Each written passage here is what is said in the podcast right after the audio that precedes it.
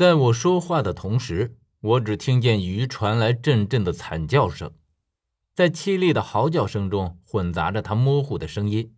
我依稀的听见他不停的在说：“这里怎么会有蒋的玉印？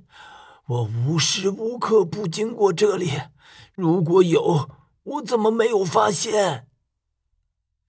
我在心里默默的说道：“这正应了一句话，人算不如天算。”正在我打算起身再给他补上几个印章的时候，我却突然听到一声响彻地底的呼喊。于似乎是用尽了所有的力气喊道：“蒋，我果真还是逃不过你的算计，是你故意在这里留下的玉印，是不是？是不是？”然而这里根本就没有人能回应他。被他这么一提醒，我才知道，我跌倒在地这么平常的事儿，事实上后面隐藏着我根本无法预料的阴谋。然而能够有这样的精确计算能力的，除了蒋。着实已经没有旁人了，而且这样细微的地方都逃不过蒋的眼睛，他的心机当真是盛名之下无虚事了。于一声嚎叫过后，整个地下都回荡着他的回声。我站起来，却并不忙着朝他的方向走过去，而是从背包里掏出了狼眼手电。为了万无一失，我还是确认一下鱼的状态，小心驶得万年船。我刚刚只听到了鱼的嚎叫。却并没有听到它垂死挣扎的声音，或者应该是身体在溃烂、分崩离析、散架的声音。我将狼眼手电打开，周围的黑暗顿时一扫而空。但是在我打开狼眼手电的那一瞬间，我看见在我身前猛地出现了一张脸，这是一张溃烂到极致的脸，但是这些溃烂的痕迹却不是新的，而是早已经干涸的。我毫无防备的被吓了一跳。然后猛地意识到不好，身子立刻往后退，但是这张脸却紧随着我追了过来。我这回再次被身后的身体绊倒，接着就是往后跌落。我毫不犹豫地确认了这个人的身份，他是鱼。蒋的玉印盖在他身上，竟然丝毫没事儿。我在他的脸上根本就没有看见玉印留下的痕迹，也就是说，这对他是无用的。于用那双浑浊而带着无尽戾气的眼睛看着我，恶狠狠地说道：“没想到蒋这样帮你，竟然在我丝毫没有防备的情况下下了这样一个套。哼，可是连他也不知道吧？他的这些冒牌玉印对我来说早已经不起作用了。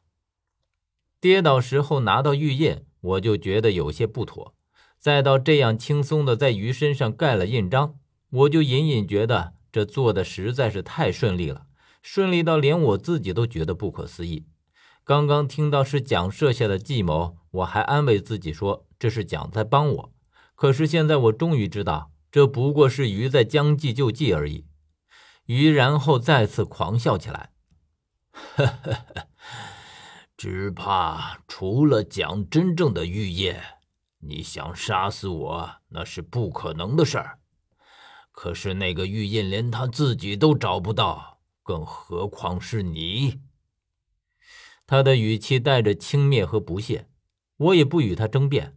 既然如此，那么我对他实在是没了辙。最最起码在目前的情况下来看，是彻底的没辙了。他见我不说话，又冷哼一声：“哼。”所以你趁早死了这条心，如果不是你对我还有用处，我会让你死得很惨。站起来吧，我们后面还有很长的路要走。我只能乖乖的站起来，一点脾气也没有。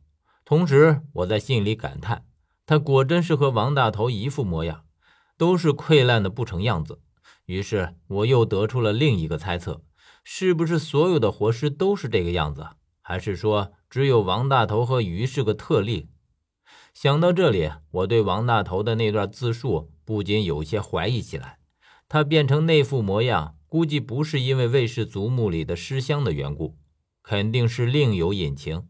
似乎这也能解释得通，为什么小峰会让他咬自己一口？